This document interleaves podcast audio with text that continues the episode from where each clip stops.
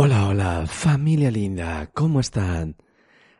En este episodio tenemos cosas maravillosas de las que hablar. ¿Alguna vez te ha pasado que en tu infancia, en tu adolescencia o en tu etapa de madurez te han contado historias de las cuales te has sentido atrapado, te has sentido como una burbuja que no podías salir de ella? Te hicieron creer cosas que en el futuro han hecho de ti una persona insegura. Han hecho de ti un hombre o una mujer que solo quiere mirar ahí, en su entorno.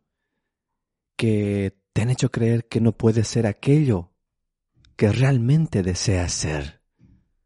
Te han hecho creer que tus palabras no tienen poder, que tus sueños son inútiles, que solamente sirves para cocinar para planchar, para picar paredes, para pintar, pero de una forma muy diminutiva, no de una forma apasionante.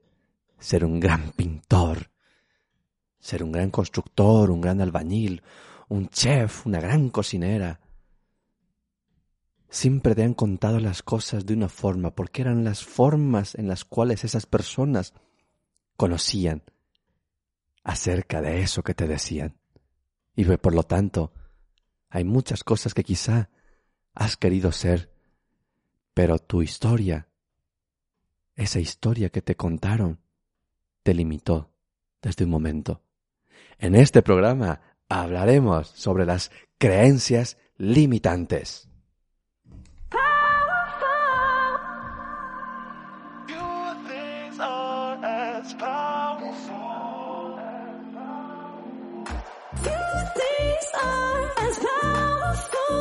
Bienvenidos y bienvenidas a la primera temporada de No Quiero Vivir de Política.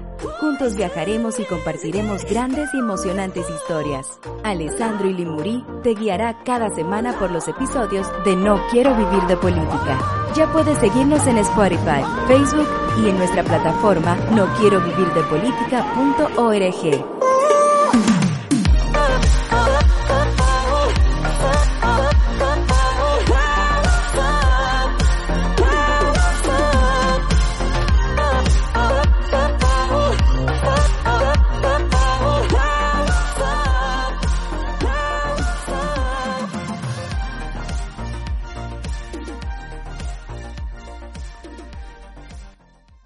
Las creencias limitantes. Las creencias limitantes son aquellas cosas que nos han contado cuando tus padres te decían, hijo mío o hija mía, esa carrera es la que tú debes estudiar porque es la que te hará feliz, es la que te hará exitoso o exitosa. O cuando antiguamente las mujeres solamente valían para hacer una cosa y los hombres para otra. O cuando en educación nos han enseñado en un solo marco metodológico y en el cual vemos que hoy en día sufrimos las consecuencias porque somos incapaces de salir de ese espacio, de esa metodología para convertirnos en seres creadores, en seres creativos que puedan romper las fronteras, que puedan romper esos paradigmas que nos han enseñado.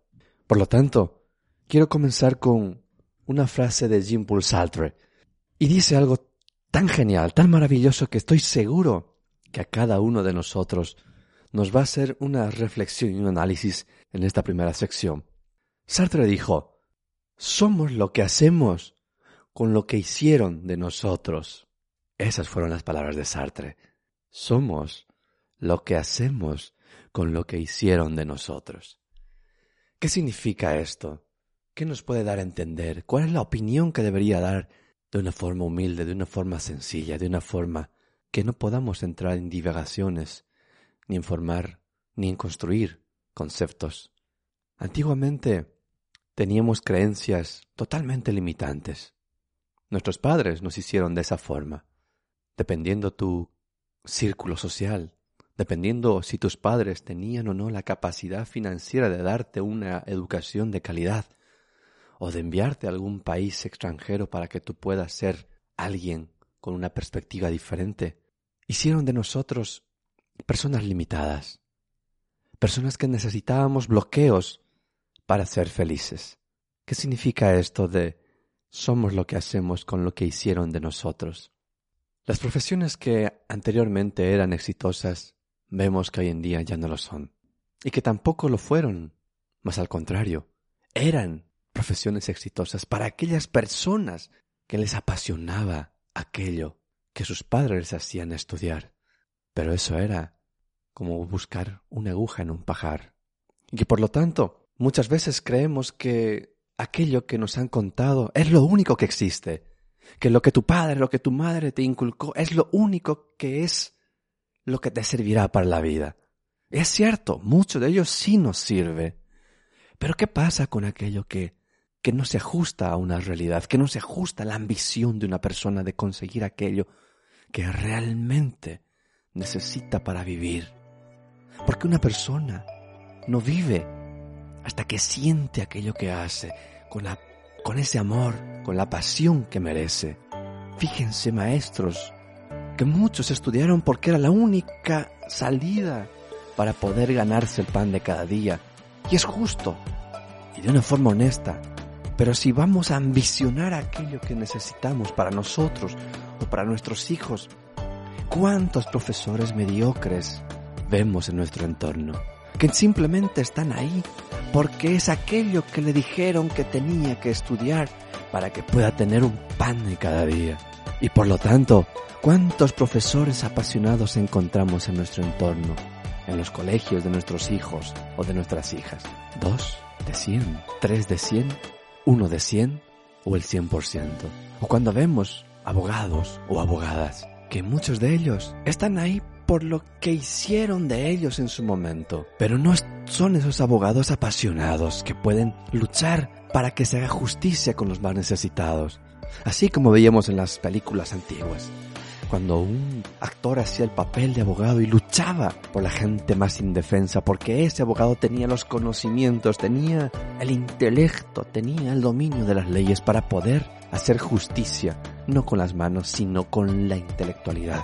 Pero ¿cuántos de esos abogados vemos hoy en día? ¿Cuántos de ellos los vemos lucrando con la ignorancia del otro? ¿Y cuántos de ellos vemos ayudando porque el otro desconoce lo que él sí conoce? Y así podemos ir enumerando un sinfín de ejemplos que nos han hecho creer y de lo que hasta ahora creemos que podemos ser. Sartre en estas cuantas palabras nos hace entender algo más allá de lo que estamos creyendo. Pero muchas veces las creencias limitantes no simplemente son palabras.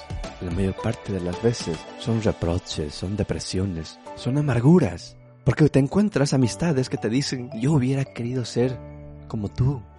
O yo hubiera querido ser como él o como ella. O yo hubiera querido llegar a ser tal cosa pero nadie nunca me dijo que podía tener la capacidad suficiente para poder llegar a hacerlo. Y hoy en día vemos esa realidad. Gente frustrada, gente en un trabajo que no es feliz, que está 12 horas, 14 horas, 15 horas en un trabajo simplemente por el hecho de, de que le enseñaron a que debe ser firme, obediente y disciplinado con esa persona, con esa empresa, porque es el alimento para sus hijos o para su familia. Por lo tanto, se bloquearon, se limitaron en, llegar a ser más allá de lo que podían ser. Pusieron una muralla enorme, gruesa, para que no puedan ser aquello que querían ser en realidad. Estas creencias limitantes nos aplastan los sueños, nos aplastan los ideales, matan la creatividad. Esas creencias limitantes lo que está haciendo en el día a día para cada uno de nosotros es convertirnos en aquello que no queremos ser. Hay alguien dentro que te está golpeando el corazón, el pecho o algún órgano tuyo que te dice, no, no me gusta esto. No lo hagas, no lo hagas. Es como un pepito grillo que tenemos en la cabeza. Pero no, nuestras manos, nuestra creencia nos dice, no, no lo hagas, porque no lo conoces. Quédate acá en este trabajo. No somos felices, pero tenemos un pan. Pero por dentro hay otro, otro que te está luchando y te dice, no le hagas caso. Salgamos de acá, seamos felices. Salgamos a la carretera, salgamos allá, salgamos a navegar, salgamos, dejemos este espacio, este habitáculo oscuro y vamos a pintar, vamos a crear canciones, vamos a escribir, vamos a abrir nuestra cafetería, vamos a abrir nuestro consultorio, vamos a crear lo que realmente nosotros queremos y lo que nos apasiona. Ahí está dentro tuyo, escúchalo. No dejes que tus creencias limitantes apaguen esa música que está muy guardadita ahí adentro y que quiere salir, pero tú no le estás dando el espacio. No quiero vivir de política, el programa de Bizarro Estudio para el desarrollo de emprendedores y buscadores de conocimiento, con Alessandro Ilimuri. Ya puedes seguirnos en Spotify, Facebook y en nuestra plataforma no quiero vivir de política.org. En nuestro nuevo bloque vamos a poner un pequeño corto de Rocky 4. Ustedes acordarán, Rocky 4, esta película es un maratón, ¿verdad? Porque comienza con Rocky 1, Rocky 2, Rocky 3, Rocky 4 y así sucesivamente. Y dentro de esta biblioteca hermosa de, lo, de todo lo que son los medios audiovisuales encontramos mensajes, frases bellísimas. Y, y, a mí me encanta, me encanta revisar y poder proporcionarles a ustedes fragmentos que puedan sintetizar un poco la idea del, del programa y de cada episodio. Y las creencias limitantes como, como tal nos obligan a, a tener no solamente una opinión ni una definición, sino también ejemplos. Y en este pequeño pasaje que les voy a poner, creo que vamos a sintetizar y vamos a decir que las creencias limitantes tienen un sentimiento y una emoción.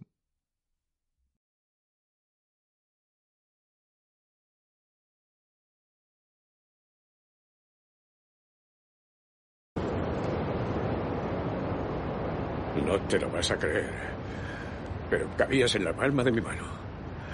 Te levantaba y le decía a tu madre, este va a ser el mejor chico del mundo, este chico va a ser mejor de lo que nadie se imagina. Y fuiste creciendo cada vez más estupendo. Era fantástico poder observarte, un privilegio. Y cuando te llegó el momento de hacerte un hombre y afrontar el mundo, lo hiciste. Pero en algún momento del trayecto cambiaste. Dejaste de ser tú. Permitiste que te señalaran y que te dijeran que no sirves. Y cuando empeoró todo, buscaste a quien echarle la culpa, a una sombra alargada. Voy a decirte algo que tú ya sabes. El mundo no es todo alegría y color.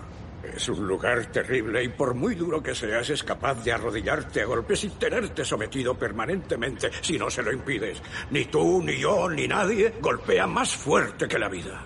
Pero no importa lo fuerte que golpeas, sino lo fuerte que pueden golpearte. Y lo aguantas mientras avanzas. Hay que soportar sin dejar de avanzar. Así es como se gana. Si tú sabes lo que vales, ve y consigue lo que mereces, pero tendrás que soportar los golpes. Y no puedes estar diciendo que no estás donde querías llegar por culpa de él, de ella, ni de nadie. Eso lo hacen los cobardes y tú no lo eres. Tú eres capaz de todo.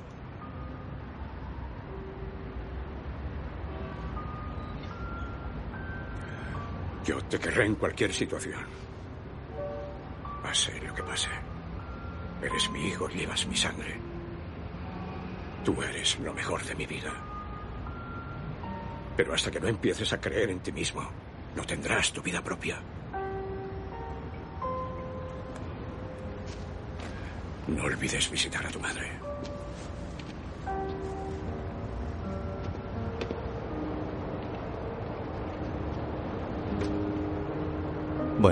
Eh, ¿qué les pareció, verdad? Eh, una, película que todos seguramente la, o la mayoría la ha visto. Y, y yo voy a comenzar en el análisis de este pequeño vídeo con una frase que lo dice Rocky, ¿verdad? Silvestre Stallone. Y dice, si tú sabes lo que vales, ve y consigue lo que mereces. Fíjense que hasta en el cine encontramos verdades tremendas, aplastantes, que creo que cada uno de nosotros tiene que valorarlas. ¿Por qué? Porque son guiones realmente construidos con mucho tiempo. Todos aquellos que han producido alguna vez algo o que en sus profesiones se han encontrado con, con un procedimiento para poder ejecutar su profesión es, es bien complejo. Hasta cuando un profesor, cuando uno está en el aula, tiene que preparar el aula para para sus alumnos, para sus estudiantes, lleva mucho trabajo. Y lo mismo en una película, pero a un grado mucho más meticuloso. Cada película tiene un mensaje, cada película nos transmite algo. Y en el caso de Rocky 4, cuando le dice al hijo, si tú sabes lo que vales, ve y consigue lo que mereces. Es lo mismo trasladen estas palabras a ustedes. No creas todo lo que te han dicho. No creas todo lo que dicen de ti. Tú eres el primero que debes creer en aquello que realmente sabes que está dentro de ti. Sabes el amor que tienes a una profesión. Sabes el amor que tienes a un deporte. Sabes lo que llevas dentro. Por lo tanto,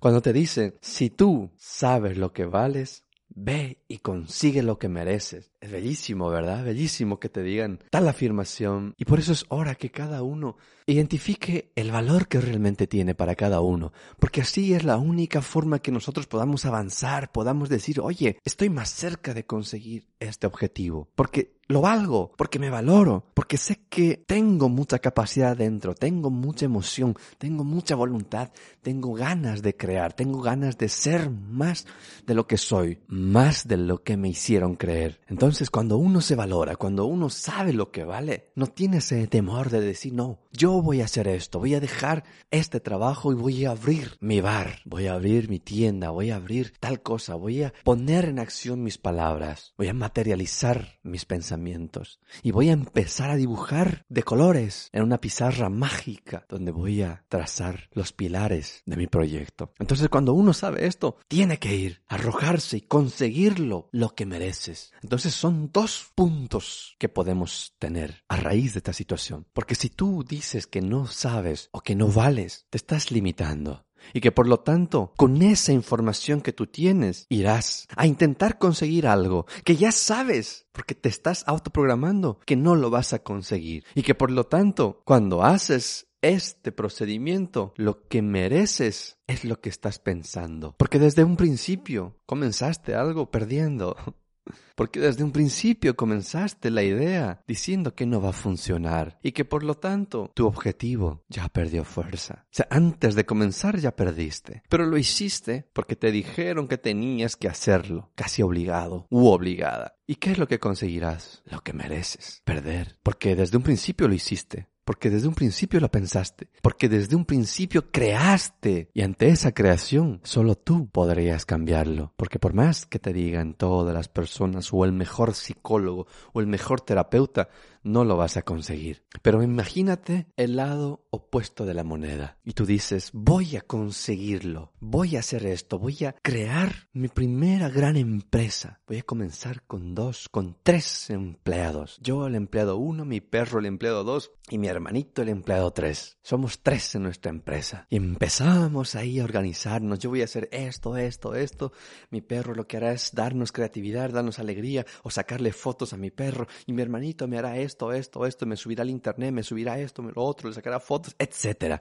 Y empezamos a crear y nos emocionamos porque nos apasiona. Visualizamos ya vendiendo nuestro producto o dando una primera conferencia o escribiendo nuestro libro o atendiendo a nuestro primer paciente en el consultorio privado que hemos creado hemos iniciado nuestro proyecto ganando, siendo victoriosos, siendo positivos, dejando las creencias limitantes de un lado y haciendo caso a aquello que realmente nosotros somos, porque somos, porque nos apasiona. Y cuando uno se empodera de aquello que nos apasiona, no hay nada ni nadie que podrá vencerte. Los resultados pueden ser diversos, pero la pasión que le pongas será la esencia de tu empresa, será la esencia de tu proyecto. ¿Cuántas veces nos hemos encontrado en esta situación que los resultados no han sido los que esperábamos? Sí, pero es un resultado. Un resultado que no lo hubieras conseguido si nunca lo hubieras intentado. Pero como lo intentaste, conseguiste un resultado. Mínimo, máximo, mucho, poco, pero lo conseguiste. Y el valor más grande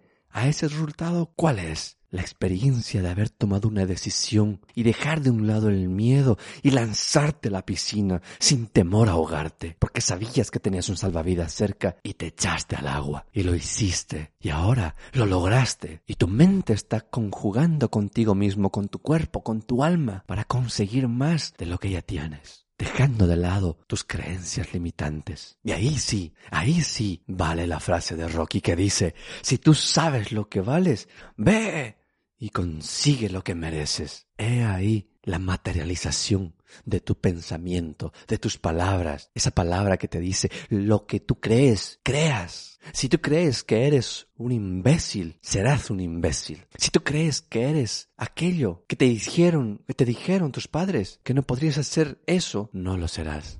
Lo que tú crees, creas. Si tú crees que conseguirás ser el capitán de tu equipo, lo vas a conseguir. Si tú crees que vas a ser el mejor empleado del mes, lo vas a conseguir. Si tú crees que vas a ser el mejor padre o la mejor madre, lo vas a conseguir. ¿Por qué? Porque la persona que quiere algo lucha por ello. Porque además de sus palabras pone el trabajo, el sacrificio, la voluntad, las horas de hacer lo que quiere en base a un sacrificio, a un conocimiento. Y lucha por ello. Porque le le costó llegar a donde estaba. Entonces, en esta sección Rocky nos enseñó que si tú sabes lo que vales, ve y consigue lo que mereces. No quiero vivir de política, el programa de Bizarro Estudio para el desarrollo de emprendedores y buscadores de conocimiento, con Alessandro Ilimuri.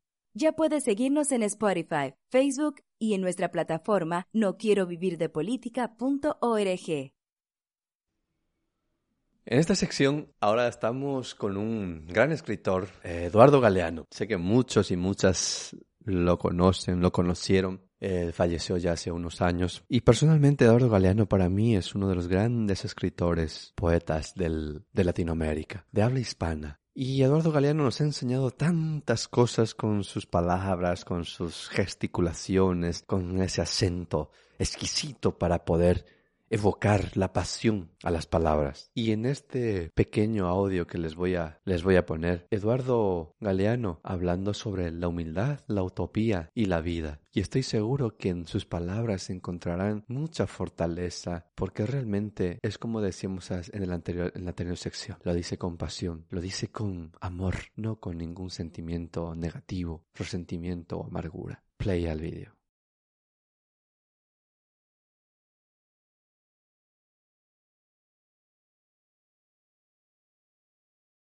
Creo que el ejercicio de la solidaridad, cuando se practica de veras en el día a día, es también un ejercicio de la humildad, que te enseña a reconocerte en los demás y a reconocer la grandeza escondida en las cosas chiquitas, lo cual implica también denunciar la falsa grandeza de las cosas grandotas, en un mundo que confunde la grandeza con lo grandote.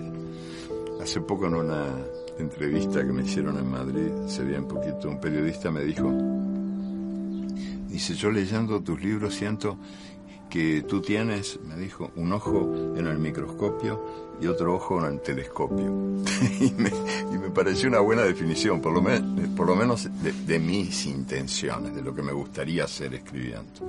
Este, ser, ser capaz de mirar lo que no se mira, pero que merece ser mirado, las, pequeñas, las minúsculas cosas de la gente anónima, de la gente que los intelectuales suelen despreciar. Esa, ese micromundo donde yo creo que de veras alienta la grandeza del universo. Y al mismo tiempo ser capaz de contemplar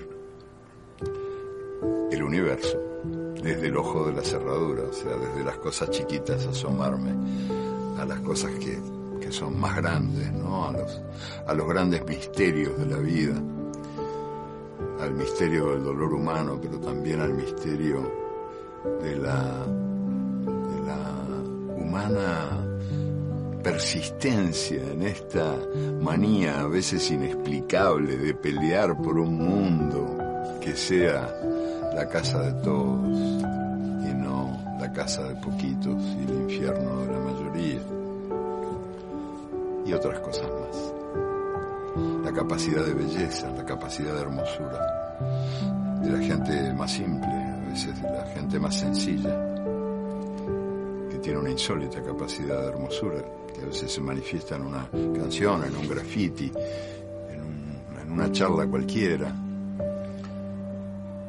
La que tienen los niños, lo que pasa es que después los adultos nos ocupamos de convertirlos en nosotros y ahí les arruinamos la vida, pero hay que ver lo que es un niño, ¿no? Son todos paganos. hace poquito yo tuve, sufrí una tragedia para mí, que se murió mi compañero Morgan, mi perro, mi compañero de el que me acompañaba también escribiendo, porque cuando se me iba la mano, ya llevaba 18 horas escribiendo con su pata, me decía, vamos, nos vamos. La vida no, termina acá en, los libros, vení, vamos a pasear juntos. Y ahí nos íbamos los dos. Y se murió. Así que yo andaba con muy mala música en el alma. Este, realmente, hablando de pérdidas, que antes me hablaste de las pérdidas, la pérdida de Morgan fue muy importante para mí. Arrancó un pedazo del pecho. Y bueno, estaba así muy triste y salí a caminar por acá por el barrio. Era temprano en la mañana, no me podía dormir, me vestí, me fui a caminar. Y me crucé con una nenita chiquita que debía de tener dos años, no más que dos, que venía brincando en sentido contrario. Y, y, ella venía saludando al, pasto, al a los pastitos, a las plantitas. Buen día, pastito, decía. Buen día, pastito. O sea, a esa edad somos todos paganos y a esa edad somos todos poetas.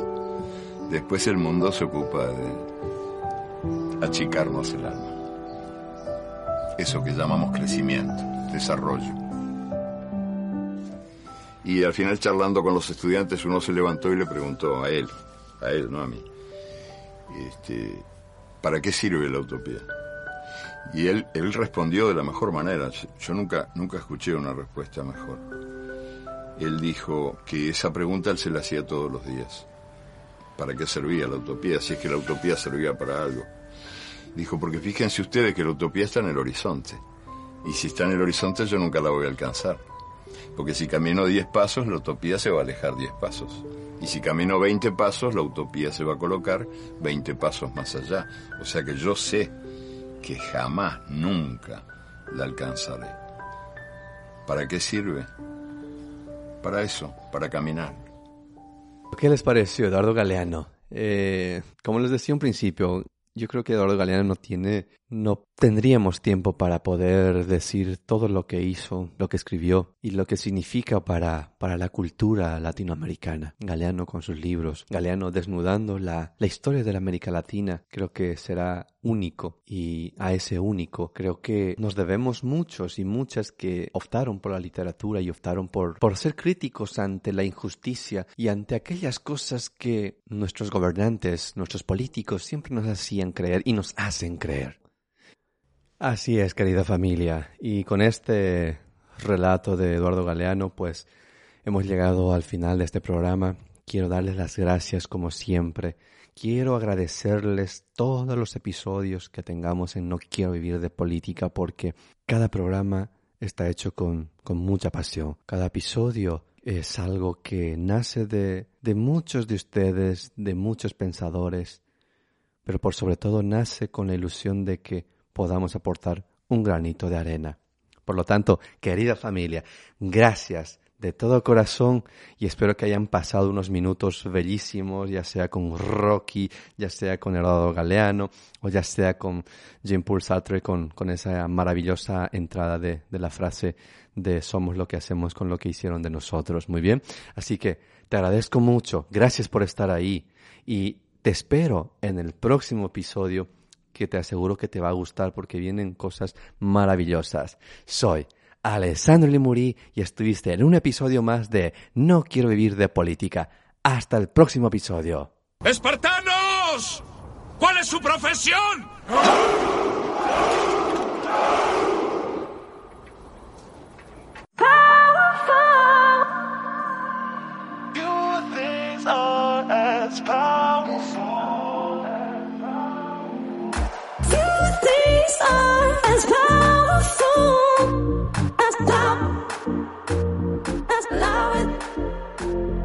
Alessandro Ilimurí te guiará cada semana por los episodios de No Quiero Vivir de Política. Ya puedes seguirnos en Spotify, Facebook y en nuestra plataforma no